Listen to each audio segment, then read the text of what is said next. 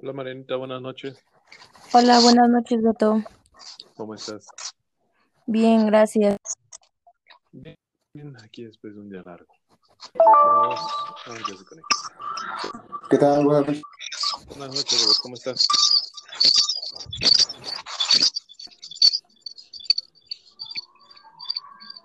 Eh, ¿Sí me escuchan?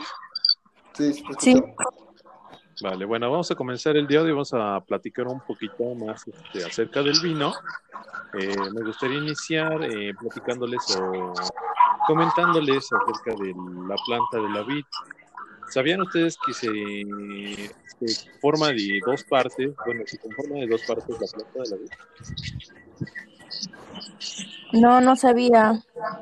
No, Bueno, es un poco curioso porque la planta de la vid eh, tiene muchas partes, pero principalmente dos, que es la parte superficial o este, que es la que se ve del suelo para arriba y la parte este, subterránea, que es la parte de las raíces o porta injerto. Oh, ya. Compañero, Yo- quiero verificar si me escuchas bien. Sí, sí, te escucho, Robert. Ah, ok. Bueno, ¿sabías que para, para la botella de vino, para, para conservarla, tiene algunos puntos? Como por ejemplo la temperatura. ¿Sabían que tiene que estar entre 12 y 16 grados centígrados para poder conservarse?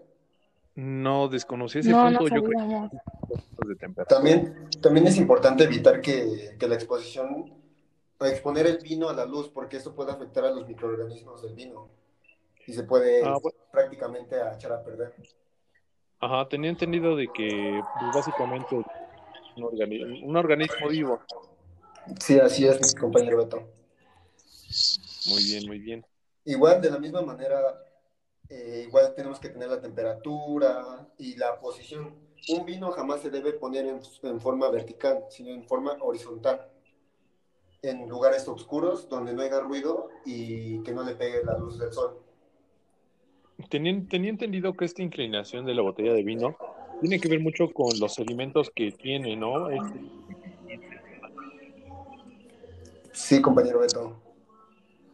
mira qué curioso.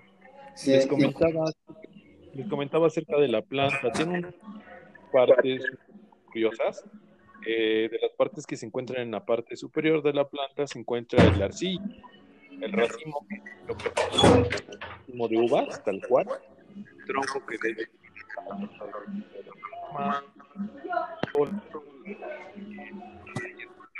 Curioso. La parte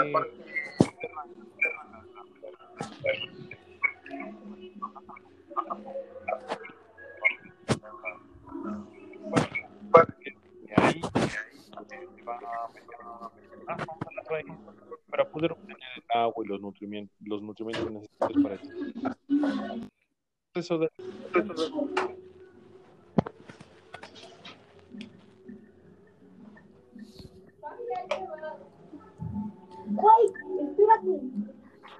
¿Sabían la cómo se dividen los vinos? Bueno, su clasificación según su tipo de crianza. Mm, no del todo, Marianita, a ver, coméntanos. Eh, bueno, esta clasificación de los vinos eh, hace referencia al tiempo de maduración y envejecimiento que se les ha dado. Y hay tres categorías. La primera es crianza, que si hablamos de vinos tintos, entrarían dentro de la categoría de crianza aquellos vinos que tienen un envejecimiento total mínimo de 24 meses, de los cuales 6 deben de pasar en una barrica. Y en el caso de los vinos blancos y los rosados, el tiempo de maduración total mínima desciende a 18 meses, que al menos 6 de los cuales deben cumplirse en barrica. La siguiente categoría es la de reserva. En cuanto a la categoría de reserva, en el caso de los vinos tintos, el periodo total del envejecimiento debe ser de al menos 36 meses, con un mínimo de 12 que debe de permanecer en la barrica. Y hablando de vinos blancos y rosados, la cifra sería de 24 meses totales, de los cuales un mínimo deben transcurrir en una barrica. Y por último, los, el gran reserva, que es en el caso de vinos tintos, la categoría de gran reserva quedaría destinada a vinos con un tiempo mínimo de maduración total de 60 meses y estos vinos deberían pasar al menos 18 de esos 60 meses en barrica. Y en caso de vinos blancos y rosados, eh, gran reserva, el tiempo total del envejecimiento no debe descender de los 48 meses, de los cuales al menos los seis primeros deben transcurrir en una barrica. Mira, entonces el proceso de crianza, como tal del vino en una barrica, sí se lleva muchísimo tiempo, también depende de la barrica que sea. Sí. Compañero Beto, un dato. ¿Sabías por qué es el, el color verde de las botellas? ¿Y sabes para qué sirve? Eh, no del todo. Bueno, estos son importantes y son de color verde ya que estos ayudan a que el, el filtro solar o los, los, rayos de luz no afecten los microorganismos de la botella. Es por eso que, el, que los fermentados como el vino, la cerveza, vienen en, en, botellas de vidrio de color verde y esto hace que no afecte su, sus microorganismos. Es por eso el color de, de la botella. Entonces es como un filtro para la, bueno, para el, la bebida que está adentro. Exacto. UV o. Exacto, compañero Beto. Bueno, compañeros, platicar con ustedes el día de hoy. Igual. Capítulo.